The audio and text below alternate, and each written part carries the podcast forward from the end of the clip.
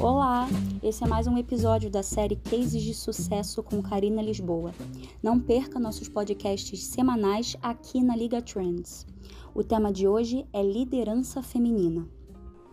O assunto de hoje é liderança feminina, como eu me vejo assim na forma de liderar e os carros que eu já passei na Celso, dificuldades, enfim, vamos bater um papo sobre isso. É, eu, pessoalmente, me vejo como uma pessoa de conexões e engajamentos. E aprendi muito cedo que tem caminhos mais curtos e outros mais longos na vida. E a gente pode depender ou não das pessoas, mas também podemos enxergar de outra forma. A gente precisa das pessoas para construir sonhos grandes. Então eu me vejo muito assim. Nos momentos em que eu liderei, independente do cargo, eu já fui aqui na Celsa secretária da reitoria, assistente financeira, assistente de marketing, diretor de relacionamento, coordenadora de curso, presidente, entre outros. Eu, eu nunca me senti detentora de uma posição hierárquica em relação às pessoas. Eu tenho essa vontade e necessidade de troca. Talvez esse seja o caminho mais longo, só que eu aprendi que é o mais sólido. E também aprendi que se vangloriar pelos feitos pode ser uma coisa que te isola muito rápido, né? Ah, eu fiz isso, fui eu que tive essa ideia são conceitos que alimentam muito mais o ego do que os projetos. Então eu entendi ao longo da minha jornada no trabalho que eu preferi fazer as pessoas brilharem e é isso que me dá prazer.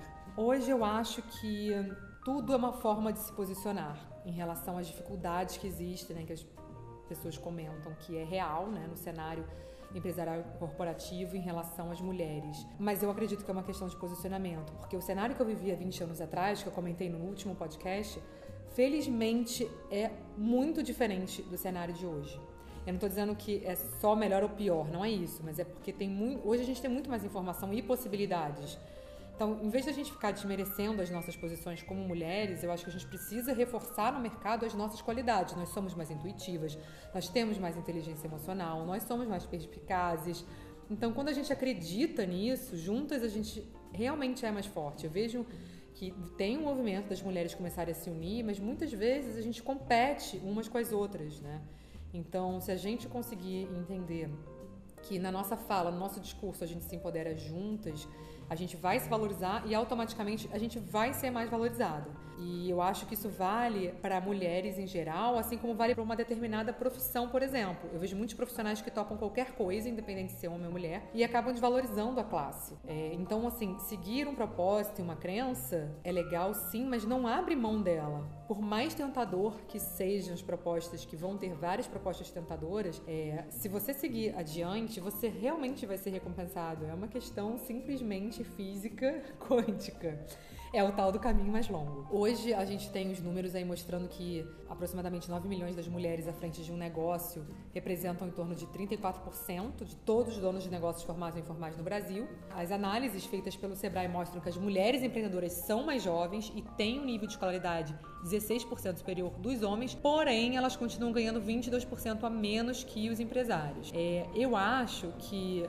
obviamente, como sociedade, a gente tem diversos desafios pela frente. Um deles é parar de punir a mulher e premiar os homens em relação à maternidade, por exemplo. Nós mulheres somos olhadas com desconfiança sempre que a gente vai concorrer a uma vaga de trabalho e, e perguntam se a gente já tem filhos, se não, quanto a gente pretende ter. Então, a todo momento parece que é algo ruim a maternidade. A própria licença maternidade sempre parece ser um peso na folha de pagamento das empresas. A gente está no século XXI, a gente está cheio de discussão em relação a, essa questão do empoderamento feminino, né, do feminismo é, e também das práticas, né, na equidade no cuidado com as crianças em casa, mas a gente sabe que na prática a mulher fica mais sobrecarregada.